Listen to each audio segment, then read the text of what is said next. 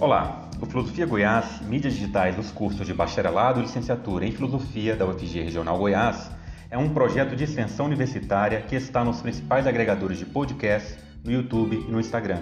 E se dedica à exposição do nosso fazer filosófico aqui na cidade de Goiás, antiga capital do estado, e também à promoção da interlocução com a comunidade filosófica nacional. O canal de podcast Filosofia Goiás promove entrevistas, exposições orais variadas, seminários de pesquisa, webséries e debates sobre os mais variados temas de filosofia com discentes e professores pesquisadores dos cursos de bacharelado e licenciatura em filosofia da UFG Regional Goiás e com convidados de outras universidades de todas as partes do país. Além de ampliar os debates filosóficos, o Filosofia Goiás pretende promover a interlocução com instituições congêneres e diálogos filosóficos que transitem entre a tradição do pensamento filosófico e as questões do nosso tempo. Também o próprio fazer filosófico no ensino, na pesquisa, na extensão e na formação para a docência são tematizados aqui. Nós convidamos você a acessar e se inscrever em nossos canais de mídia no Spotify, no Google Podcast, demais agregadores de podcast, no Instagram e no YouTube. Meu nome é Cícero Oliveira e hoje trazemos o quarto de cinco episódios da websérie que tematiza filosofia para crianças. Nessa quarta parte, temos as contribuições de Diego Bertoldo Pereira e Wesley Brito Magalhães. Juntos, eles desenvolvem o subtema Filosofia para Crianças no contexto da filosofia latino-americana. Numa perspectiva crítica, Diego Pereira identifica o programa reformista lipmaniano de uma filosofia para crianças, que é guiado pelo propósito de contribuir desde a infância para a formação de pessoas e também de instituições mais racionais e democráticas, como sendo a expressão de uma filosofia magistral, resultante de uma razão que se pretende onipotente. Já Wesley Magalhães procura pensar os desafios que as políticas educacionais neoliberais do Brasil de hoje impõem ao projeto de uma filosofia para crianças, apesar do crescente influxo que desde 1985 o programa de uma filosofia para criança de Matthew Lipman tem no país.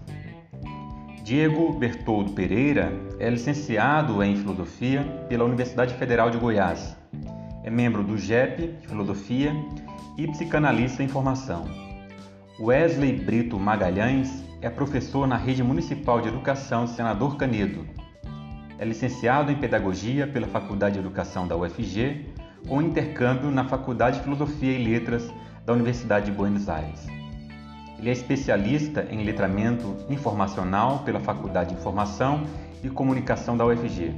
Também é mestrando em Educação pelo Programa de Pós-Graduação da Faculdade de Educação da UFG, na linha de pesquisa Estado, Políticas e História da Educação.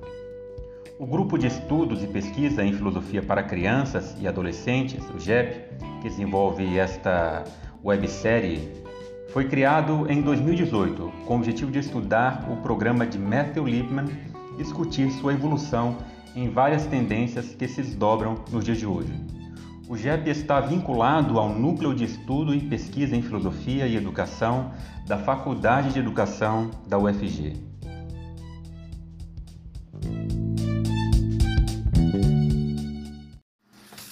Título desta apresentação, escrita em forma de ensaios, é Lippmann e Filosofia para Crianças: Cultivo do Pensamento ou Cultivo de um Pensamento.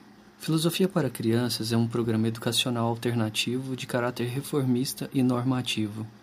Apesar de o programa ter surgido em um contexto de fortes disputas políticas, com destaque para as revoltas estudantis de maio de 1968, que Lippmann classificou como irracionais, o professor pretende levar a cabo um projeto que seja neutro no filosófico e imparcial no ideológico. Será possível? O que uma proposta com raízes pragmáticas, que responde às exigências de uma sociedade e cultura específica como a estadunidense, que pretende formar um tipo de cidadão também específico, tem a contribuir para a formação de mulheres e homens latino-americanos? Faz sentido nos perguntarmos sobre a diferença desses homens entre esses homens e mulheres latino-americanos em relação aos homens e mulheres anglo-americanos? Segundo Darcy Ribeiro, a América Latina foi palco de um espetáculo genocida, onde índios e negros expiraram como se nem humanos fossem. No entanto, dessa tragédia originou-se um, um povo novo, feito da mestiçagem de três diferentes povos: indígenas, negros e europeus. Estes, segundo Ribeiro, são os latino-americanos. De outro lado, na América do Norte e em parte do Caribe, viu-se uma colonização também banhada em sangue, mas que teve áreas de transplante, uma vez que houve aí uma continuação étnica dos povos europeus, bem como do projeto civilizacional anglo-saxão. Sobre este movimento, o filósofo latino-americano Leopoldo Zéia, enquanto descreve a expansão do paradigma civilizatório britânico, diz o seguinte: citação. Os colonizadores saxãos não se misturariam com tais entes povos originários, nem sequer tentariam conviver com eles, muito menos pretenderiam salvá-los de uma natureza que, como tal, era imodificável. Rechaçarão toda possível mestiçagem com entes tão inferiores, primeiro em nome de Deus, da providência puritana que marcava o destino manifesto dos melhores entre os homens, depois em nome da civilização, da qual serão seus mais firmes vencedores. A colonização espanhola havia feito o contrário, a uma comunidade à qual eram totalmente estranhos. Os espanhóis misturavam-se, ainda por concupiscência, com gentes que a ciência moderna mostrava que eram, em todo sentido, inferiores. Fim de citação. Portanto, como se vê, a despeito da, entre aspas, superação do paradigma científico descrito anteriormente sobre a inferioridade das raças, sim, faz sentido pontuar a diferença entre mulheres e homens latino-americanos e anglo-americanos uma vez que essa diferença remete a uma condição existencial latino-americana que, a partir da contribuição de uma filosofia genuinamente latina, de autores como Oswald de Andrade, Darcy Ribeiro, Leopoldo Zéia, Henrique Dúcio, entre outros, a nosso ver, põe em xeque a pretensão de universalidade do programa Filosofia para Crianças. Isto que chamamos de uma condição existencial, a nosso ver, é precisamente o elemento que vem sendo negligenciado em grande parte dos esforços de adaptação de filosofia para crianças no contexto latino-americano.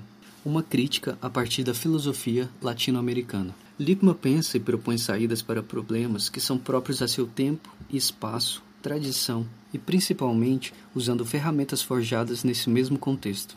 O professor fala de si para e a partir dos seus. Fala de anglo-americano para anglo-americano tendo como base uma escola filosófica genuinamente estadunidense, o pragmatismo.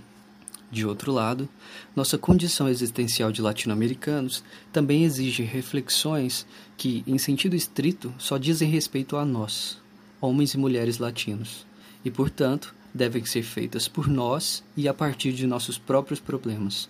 Mas, em sentido amplo, essa reflexão tem por objetivo final, de acordo com a filosofia de Leopoldo Zéia, a uma filosofia latino-americana como uma filosofia sem mais, e a indivíduos latino-americanos como homens e mulheres sem mais. Ou seja, partimos do particular para alcançar o universal. Sigamos então com a questão que nos cabe, que é a questão topográfica da nossa condição existencial latino-americana. Ou seja, sigamos investigando a questão da marginalização do pensamento latino-americano em detrimento do discurso e do ideal oriundos de um centro de poder. Na obra Discurso desde a Marginalização e a Barbárie, Leopoldo Zé destaca a dicotomia entre civilização e barbárie na história do Ocidente, centro e margem, respectivamente, e caracteriza o discurso tanto do agente civilizador quanto do bárbaro, para, ao final, constatar a impossibilidade de diálogo entre eles. Buscando as raízes dessa dicotomia, topografia, Zéia retoma a Grécia Antiga e diz que a palavra bárbaro, do latim balbus, disse daquele que balbucia, que tartamudeia. E o autor segue questionando. Abro aspas. Mas o que é que se balbucia ou tartamudeia? Claro que não a própria linguagem do bárbaro, que o grego não entende, mas a mesma linguagem do grego.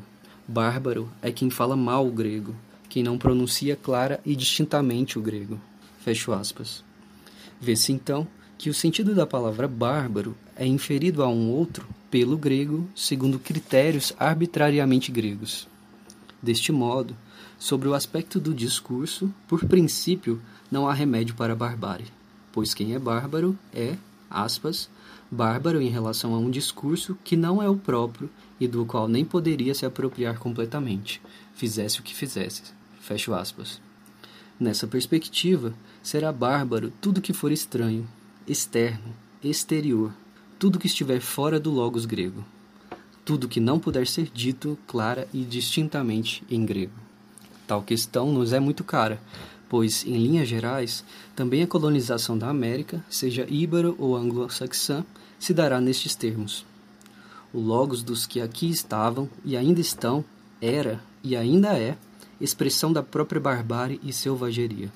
É balbuciante, bárbaro, invisível. Invisibilidade que será herdada também por seus descendentes. Nós, povos latino-americanos, que seguimos topograficamente à margem do logos civilizador ocidental, seguimos sendo mal imitadores desse logos. Seguimos balbuciantes, bárbaros.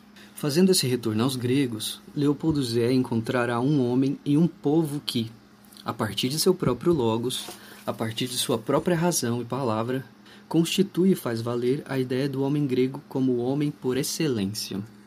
Segundo o autor, a partir deste paradigma, citação, qualquer outro logos, fala ou expressão terá de se justificar ante ao logo por excelência. Logos que implica o sentido do mundo do qual ele mesmo é a expressão, a cultura, o modo de ser e a concepção de seu próprio mundo será este logos o paradigma para qualificar qualquer outro logos, qualquer outra cultura, modo de ser ou concepção de mundo. Fim de citação. Ou seja, não existe apenas um, existem vários logos, mas, ao logos grego, logos por excelência, cumprirá a tarefa de inventar e ordenar o mundo. Caberá a ele as regras do jogo da verdade ocidental, a lógica. Ainda conforme Zéia, Logos é razão e palavra. Abro aspas. Logos é, assim, a razão que esclarece e define o que se conhece, e palavra é a possibilidade de expressar este conhecimento a outros. Fecho aspas. Deste modo, mais tarde, quando este logos, esta razão e palavra, ou seja, quando esta forma de conhecer e comunicar, quando este jogo de verdade se incorporar às leis do Império Romano e ao cristianismo, Tal Logos legislará absoluto e universal sobre o céu e a terra, excluindo e eliminando tudo que estiver à sua margem. Por tal razão, o que os indivíduos e povos que estiverem à margem de tal Logos, de tal jogo, têm a dizer sobre si mesmo, a partir de seu próprio Logos, a partir de suas próprias regras de jogo, de sua lógica própria, importa pouco ou simplesmente não importa. E mesmo que esses indivíduos ou povos se apropriem e façam uso do logos colonizador, sua razão e palavra sempre será balbuciante ou menor. A medida de todas as coisas daí em diante será a lógica grega ocidental. Tal lógica, tal logos, será a medida de todas as instituições e do modo de ser por excelência do humano. Digo, do homem, ou melhor, do cidadão civilizado. Tal logos, lógica, será a medida de toda a vida que vale a pena ser vivida. O resto, o que está alheio a este centro, o que está fora do logos por excelência, do logos colonizador, o marginal, o selvagem, estes são fauna e flora, a que se deve usar. Fauna e flora que se deve pôr a serviço da realização do projeto civilizacional por excelência, ao qual os Estados Unidos da América via Europa e a expansão britânica na América, são os herdeiros naturais, entre aspas, é claro, e ao qual o projeto Lippmanniano está vinculado. É precisamente este jogo, esta lógica, que Lippmann pretende levar a cabo em seu projeto. Em A Filosofia Vai à Escola, o autor nos diz que as crianças são jogadores iniciantes no jogo civilizacional.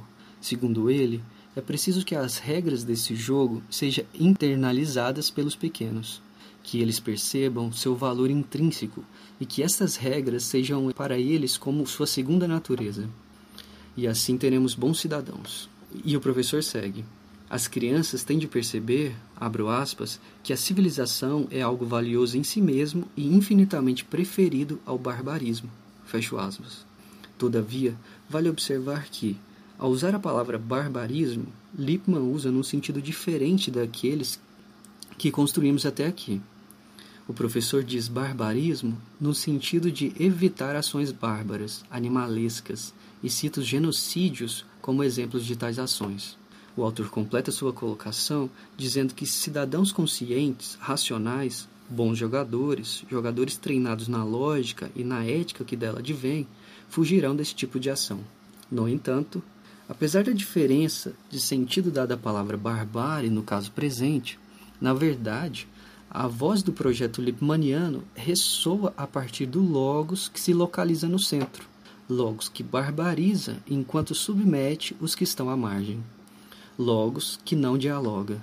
Isso se dá não porque tal logos se realiza em pessoas e instituições imperfeitas, como argumenta o professor, mas sim porque tal logos, conforme tentamos argumentar até aqui, é excludente em seus princípios. Ainda sobre esse logos civilizacional grego, mais tarde europeu e por fim ocidental, Zé adverte que ele é incapaz de relacionar verdades oriundas de outros logos. Nesse sentido, Logos, lógica, as regras do jogo da verdade não é diálogo e muito menos promove diálogo, a não ser entre iguais, a não ser entre os que participam do mesmo logos civilizacional. A construção coletiva de conhecimento, que tem caráter fundante no projeto de Lippmann, se dará então neste contexto, contexto de igualdade quanto aos princípios lógicos. Certo, Quanto a isso, não há o que, que se questionar. No entanto, a questão é: o que acontece com aqueles povos que não participam da tradição ocidental, apesar de estarem localizados geograficamente nessa parte do mundo chamada Ocidente? O que acontece com aqueles que se relacionam entre si e que se relacionam com a vida a partir de outra categoria, a partir de outras categorias, a partir de outras lógicas de outros logos. Bom, quanto a esses, ao que parece, uma vez que seu logos está submetido ao logos por excelência, se as categorias e a lógica próprias ao centro não os compreende, bem, aí o problema é deles. A eles restará a marginalização e a invisibilidade. Pois, em um diálogo, o bárbaro jamais será o outro que se pretende ouvir. O bárbaro é o outro que se nega por princípio, Nesse sentido, o outro das discussões éticas de toda a tradição ocidental parece não incluir os indivíduos e povos bárbaros. O outro desse diálogo, na verdade, diz de um outro que é igual, diz de um outro que participa do mesmo logo civilizacional do homem por excelência. Primeiro o grego, depois o colonizador moderno. Sendo assim, aparentemente, na ética ocidental, o bárbaro, o selvagem, o marginal, não tem voz, uma vez que o diálogo só parece ser possível não entre pessoas, entre animais humanos diferentes culturalmente, mas sim entre cidadãos, ou seja, entre homens, entre animais humanos atravessados institucionalmente por uma razão globalizante que se auto-instituiu universal e que foi e vem sendo validada historicamente. E é nesse sentido também que a normativa do programa Lippmanniano, partidário filosófico e ideológico do Logos, da lógica dominante, apesar de ter o diálogo como fundamento, talvez não alcance visões de mundo, modos de vida e epistemologias diferentes da tradição a que está filosófica e ideologicamente vinculada. Ainda na obra Discurso desde a Marginalização e a Barbárie, Leopoldo Zéia fará menção à peça de teatro A Tempestade, de William Shakespeare onde, a partir da relação estabelecida entre as personagens Próspero e Caliban, Zéia caracterizará o que até aqui chamamos de condição existencial latino-americana. O drama foi escrito no início do século XVII, momento em que a expansão colonial europeia ganha corpo nas Américas. Próspero representará a figura do colonizador e Caliban a do colonizado. Comentando um trecho da peça em que Próspero se vangloria por ter dotado o pensamento de Caliban de palavras que possibilitaram que lhe possibilitaram conhecer sua própria significação e conhecer a si mesmo, Zé diz que por meio de tal linguagem, citação, Próspero ensina Caliban que ele haverá de aprender imerso no mundo das significações de seu opressor, um mundo que não é o seu, o que Caliban pode expressar a partir de si mesmo, de sua linguagem, é simplesmente barbárie, o balbucio do bruto, do não-homem. Caliban pode ser homem, mas dentro da ideia e do logos do homem por excelência, o colonizador. Caliban tem de captar sua própria significação pelas palavras, o logos de Próspero. Isto é o que Caliban significa no mundo de Próspero. E esta significação é pura e simplesmente a do escravo. Caliban, até mesmo aprendendo a linguagem, a palavra de Próspero, nunca poderá ser seu semelhante. Sempre barbarizará, balbuciará tal linguagem. Citando novamente Shakespeare, Zéia diz ainda que a inferioridade das origens de Caliban o impedem de tratar com as naturezas puras, ou seja, sua barbárie é irredutível. Portanto, Caliban sempre ocupará um lugar inferior no mundo de Próspero. Mas será possível conciliar esses dois mundos? O do colonizador e o do colonizado? Será possível conciliar o centro com a periferia? Zéia irá se referir a Richard Morse para dizer que sim, é possível tal conciliação. E ela se dará a partir da tomada de consciência de Próspero, em perceber que Caliban é, antes de tudo, a imagem refletida dele mesmo. Próspero olha para o espelho e vê refletida a imagem de Caliban. Abro aspas, é a civilização refletindo-se na barbárie. Fecho aspas. A tomada de consciência de Próspero, por sua vez, será impulsionada pela tomada de consciência de Caliban, que, ao se dar conta de sua condição, irá usar o logos de Próspero para maldizê-lo. Nesse sentido, citação, o logos dominante se transforma de alguma maneira em diálogo, logos de dois enquanto possa ser replicado, maldito, já em outra relação que não a do Criador. Discurso desde a marginalização e a barbárie a partir do, discurso imposto por diversas formas de dominação do homem, a partir de uma história que veio marcando os limites de toda a história que não seja vista como barbárie. Mas, por sua vez, trata-se de uma barbárie consciente que não se considera tal porque já não pretende repetir ou imitar a palavra imposta, senão que faz dela um instrumento de sua própria e peculiar maneira de ser homem. Fim de citação. Tal diálogo reclama a igualdade. E é nesse ponto, ponto em que se localiza a possibilidade do diálogo entre o que está no centro e o que está na margem, neste ponto, que destaca uma perspectiva tradicionalmente ignorada, ou seja, marginal, que a filosofia latino-americana insurge como uma filosofia resistente, emancipadora e original. Filosofia que, por seu caráter conciliador, procura a afirmação e a ampliação do que até aqui consideramos universal, mas que, ao que parece, nada mais é do que mais uma das múltiplas perspectivas possíveis de criar, organizar, existir e ser no mundo. Por fim, no início do presente trabalho, dissemos que as revoltas estudantis que ocorreram em maio de 68, segundo o próprio Matthew Lipman, foram um dos elementos que motivaram o surgimento do programa Filosofia para Crianças, programa reformista e normativo que colocará em prática um projeto educacional alternativo que pretende, desde a infância, contribuir para a formação de pessoas e instituições mais racionais e democráticas, a partir da filosofia pessoas e instituições que, por exemplo, não repitam as irracionalidades cometidas em maio de 68. No entanto, do outro lado deste espelho, do espelho de Lippmann que reflete a irracionalidade, o marginal Leopoldo Zéia, maldizendo feito Caliban, dirá o seguinte: citação.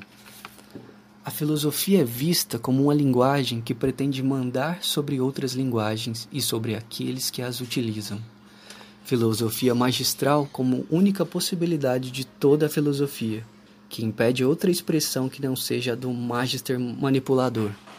Diante desse filosofar, que domina tanto os povos que a expressam como os que a barbarizam, os jovens se sublevaram para expressar outra filosofia que não fosse já magistral, mas filosofia concreta, de homens concretos, e por isso múltiplos, mas nem por isso incompreensíveis é compreensível a partir de projetos que podem ser de muitos homens, talvez de todos os homens, mas não em abstrato.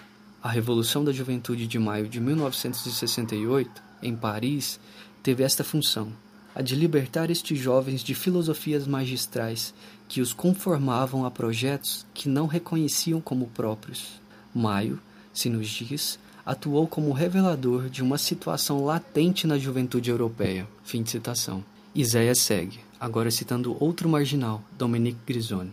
Citação: Pois com Maio, a filosofia também haverá experimentado algumas sacudidas.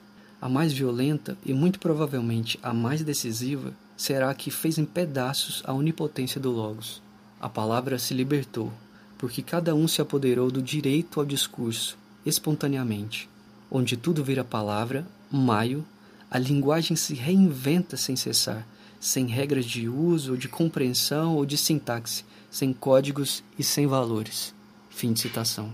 Normativo e reformista, Matthew Lipman e Filosofia para Crianças estão ancorados na filosofia magistral e no logos onipotente que as vozes múltiplas de 68 pretenderam quebrar. Portanto, Filosofia para Crianças cultiva um pensamento e não o pensamento. Filosofia para Crianças é parcial e ideológico, e sua adaptação é refletida no contexto latino-americano significa a lógica, o logos do colonizador, sendo perpetrado sorrateiramente. Retomando as discussões dos episódios anteriores da websérie Filosofia para Crianças, quero lembrar que Methel Lipman acreditava que, incluindo a filosofia na formação das crianças, elas teriam uma educação mais consciente, significativa e democrática. Para ele, a filosofia era uma forma de investigação comunitária, coletiva, que desenvolve nas, crian nas crianças e adolescentes o pensamento crítico, criativo, cuidadoso, ético. Nesse sentido, Lippmann, na tentativa de levar de forma sistemática a prática da filosofia à educação das crianças nas escolas, não só desenvolveu fundamentação teórica, como também desenvolveu um programa completo chamado Filosofia para Crianças, que inclui novelas filosóficas, manuais, manuais para professores de educação básica e vários livros e artigos como A Filosofia Vai à Escola e Pensar na Educação. No Brasil, a proposta de filosofia para crianças vem crescendo e se difundindo desde 1985. O livro de Walter Almacoan, Filosofia para Crianças, editado em 2008, traz a informação que aproximadamente 200 mil crianças trabalhavam com um programa de Lippmann em mais de 550 escolas do país, sendo 70% correspondentes à rede particular de ensino, segundo dados do Centro Brasileiro de Filosofia para Crianças, instituição responsável pelo programa de Lippmann no Brasil. Não tenho informações mais recentes, né? Mas pode-se dizer que esse número de 200 mil crianças repre representa, né? É muito significativo. Porém, são 200 mil em um universo de mais ou menos 50 milhões de matrículas na educação básica, a maioria na escola pública. A proposta de filosofia para crianças de Lippmann impulsionou e vem impulsionando o debate da inclusão da filosofia no currículo do ensino fundamental e vem inspirando em diferentes países propostas envolvendo a filosofia para e com crianças. Não é nosso objetivo nessa fala levantar ou fazer críticas ao programa de Lippmann, nem mesmo problematizar os limites ideológicos e filosóficos de seu programa e de sua filosofia. O nosso objetivo é contextualizar e refletir sobre as políticas educacionais brasileiras e pensar nos desafios que essas políticas representam para a implementação de propostas que levem filosofia à educação de crianças e adolescentes, especialmente na educação pública. A implementação de propostas de filosofia na educação de crianças pressupõe formação de professores, mudanças no currículo e investimento em educação. Mas, se até mesmo no ensino médio a filosofia vem perdendo espaço nas salas de aulas após a recente reforma do ensino médio, cabe perguntar: qual espaço dedicado à filosofia na educação de crianças do ensino fundamental? Em tempos de avaliação de larga escala, que privilegiam os conhecimentos de matemática e língua portuguesa, e em tempos de base nacional comum curricular e em tempos neoliberais. O que eu tento sustentar nessa minha fala é que as políticas de avaliação e de currículo atuais representam empecilhos para a inclusão da filosofia na educação de crianças no ensino fundamental. Então vamos lá. O neoliberalismo e um dos seus elementos fundamentais, a teoria do capital humano, vem orientando as políticas públicas educacionais que assimilam os valores da nova gestão pública, pautadas na meritocracia e na competição nas e entre as escolas. A racionalidade neoliberal impõe mecanismos simplificadores da realidade educacional, como os indicadores provenientes das avaliações em larga escala o que dificulta e às vezes impede o exercício pleno de uma prática educativa emancipatória, dificultando assim, conforme o nosso entendimento, propostas que levam filosofia à educação de crianças. Não por acaso, Paulo Freire se manifestava com indignação e afirmou textualmente na década de 90 que a educação para hoje é a que melhor adapte homens e mulheres ao mundo tal qual está sendo, e que talvez nunca se tenha feito tanto pela despolitização da educação quanto hoje. A educação é vista pelos neoliberais como um investimento, um fator de produção, um incremento de capital, só que humano. Desse modo, cabe a ela formar o sujeito competitivo, isto é, o empresário de si mesmo. Segundo os neoliberais, teóricos da teoria do capital humano, o sujeito é considerado capitalista não porque adquire ações na bolsa, mas sim porque passa a adquirir conhecimentos e habilidades que têm valor econômico. Esse sujeito, empresário de si mesmo, é, segundo Michel Foucault, aquele que é para si seu próprio produtor, a sua própria fonte de renda. Importante frisar que essa racionalidade neoliberal de que estamos falando, segundo os autores franceses Pierre Dartot e Christian Laval, tem como característica principal a generalização da concorrência como norma de conduta e da empresa como modelo de subjetivação. Nessa vertente, se o mundo é pautado pela concorrência, é preciso preparar as crianças desde muito cedo a competir nele da forma como ele é. Não há perspectiva de transformação, somente de adaptação. É aí que entra as avaliações em larga escala que eu vou comentar, que eu vou comentar.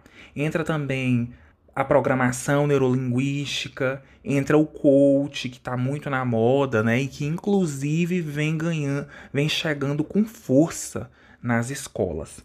E a filosofia, nesse contexto, onde fica? Acaba perdendo espaço, certamente. Eu dou destaque na minha fala para as avaliações padronizadas, porque no Brasil essas avaliações ganharam centralidade nas políticas educacionais e tangenciam as demais políticas, como as de currículo, de formação docente e as de financiamento também. As avaliações em larga escala são um conjunto de provas, geralmente de matemática e língua, administradas e corrigidas em condições uniformes que avaliam desempenho escolar e supostamente, supostamente avaliam a qualidade da educação, visto que a educação de qualidade, entre aspas, deveria estar baseada em evidências. Trata-se de uma concepção restrita de qualidade que considera somente desempenho e não as condições intra e extraescolares em que o processo de ensino-aprendizagem ocorre. Essas avaliações são estimuladas por organismos multilaterais como o Banco Mundial, a OCDE, o FMI, o Unesco e tantas outras. Essas avaliações estimulam a competição, que é própria da concepção de sociedade baseada na lógica mercantil adaptada ao campo educacional. Desde a década de 90, subir nos rankings e elevar o desempenho educacional nos índices resultantes dos exames em larga escala tem sido uma das grandes preocupações dos governos brasileiros. No final da década de 90 foi introduzido de forma sistemática e oficial um movimento pelas referências nacionais curriculares, que, juntamente com a implantação de processos de avaliação, resultaram nos parâmetros curriculares nacionais e no fortalecimento do sistema de avaliação da educação básica, o SAEB. Foram criados também o Exame Nacional do Ensino Médio, Enem, em 98, e reformulado, né, a forma como a gente conhece hoje é de 2009.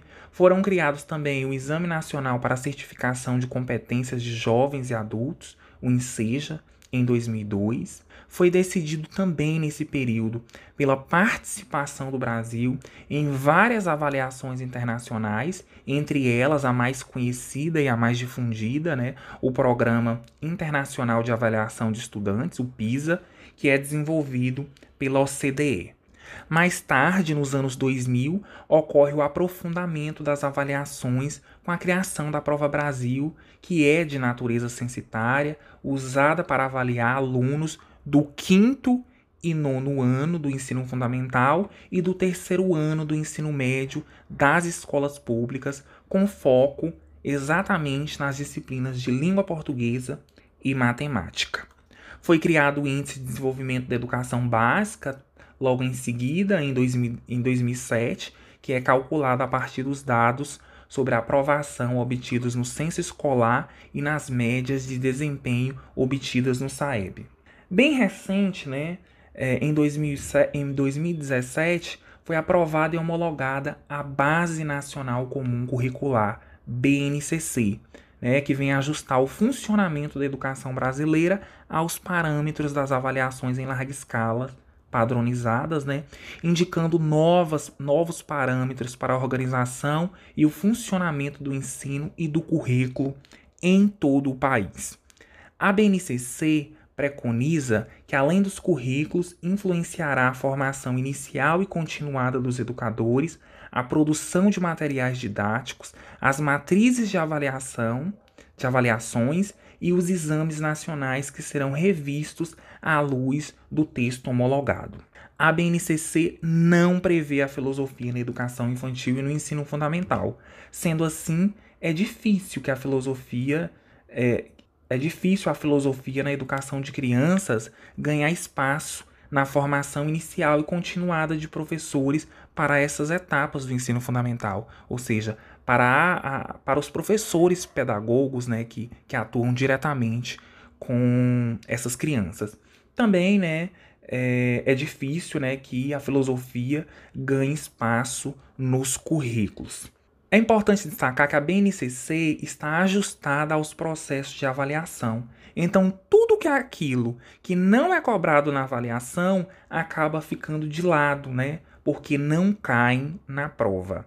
É, com a implementação da BNCC, fica mais difícil ainda para os professores trabalharem com filosofia para crianças, visto que a BNCC do ensino fundamental fixa, fixa padrões de conteúdos e as habilidades a serem alcançadas. Os municípios, né, os principais responsáveis pela, pelo ensino fundamental, né, principalmente os anos iniciais da educação infantil, né, estão implementando nesse momento a BNCC e para isso adotam sistemas de gestão, inclusive para o planejamento, em que os professores precisam lançar todos os dias, né, é, o código e a habilidade prevista na BNCC para a disciplina a ser trabalhada. Por exemplo, se no dia tem é, é, a disciplina de português, matemática, história, você tem que buscar na BNCC as habilidades com código e lançar. Então, todos os dias você faz esse trabalho. Se você quiser trabalhar alguma coisa diferente, aí já é, é, mais complicado ainda, né? Porque se você não encontrou a, a, habilidade lá, como que você vai fazer? Então o professor realmente ele tá nesse meio aí, né? Sem ter muito, né? O que fazer. Então é necessário discutir, né? No coletivo, com os pares, com a direção, coordenação e construir propostas coletivas. Né? Então, como não se, não se pode lançar um objetivo e habilidade que não esteja na base, né? O currículo e as avaliações padronizadas reduzem o espaço de atuação dos educadores. A filosofia para crianças não tem sido indiferente à preocupação com o desempenho escolar. Olha o que a, olha o que ela, olha o que a filosofia está né, tá fazendo. Né? Eu tenho observado em publicações na internet, em blogs, em jornais, né, que vem destacando, destacam pesquisas que mostram que crianças do ensino fundamental melhoraram o desempenho em matemática e em leitura após a implementação de propostas de filosofia para crianças.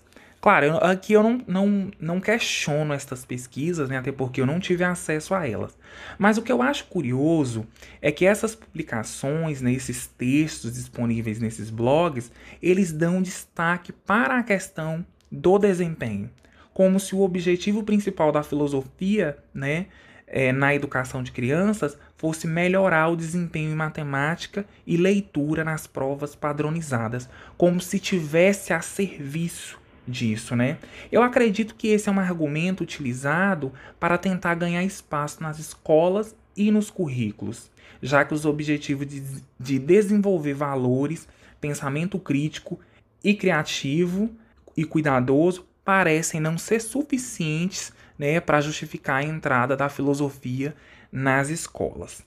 Enfim, do ponto de vista das políticas educacionais, me parece que são muitos os desafios para a implementação da filosofia na educação de crianças. Entendo que para que seja incluída a filosofia é, para crianças, é preciso defender a formação reflexiva, crítica, né, que desenvolva no ambiente escolar um espaço de investigação coletiva. É necessário defender a formação política em seu sentido mais amplo, crítico e ético nas escolas e nas demais instâncias formativas próprias do Estado democrático.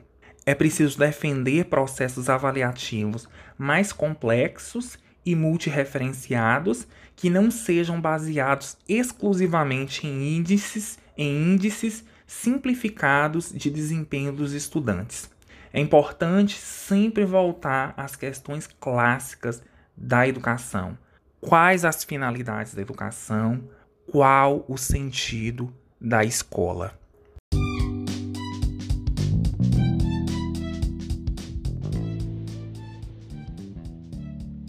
Este foi o quarto de cinco episódios da websérie Filosofia para Crianças, com Diego Bertoldo Pereira e Wesley Brito Magalhães. A edição é do professor Gonçalo Armirros Palácios, docente na UFG Regional Goiás. Nós somos o Filosofia Goiás, uma atividade de extensão universitária ligada aos cursos de bacharelado e licenciatura em Filosofia da UFG da cidade de Goiás, antiga capital do estado. Além do Anchor, Spotify e Google Podcast, você pode nos acompanhar no Instagram e no YouTube e entrar em contato conosco pelo e-mail filosofiargoiás.gmail.com. Assinando Filosofia Goiás nos aplicativos de podcast, você fica sabendo de cada novo episódio. Fique com a gente e até a próxima!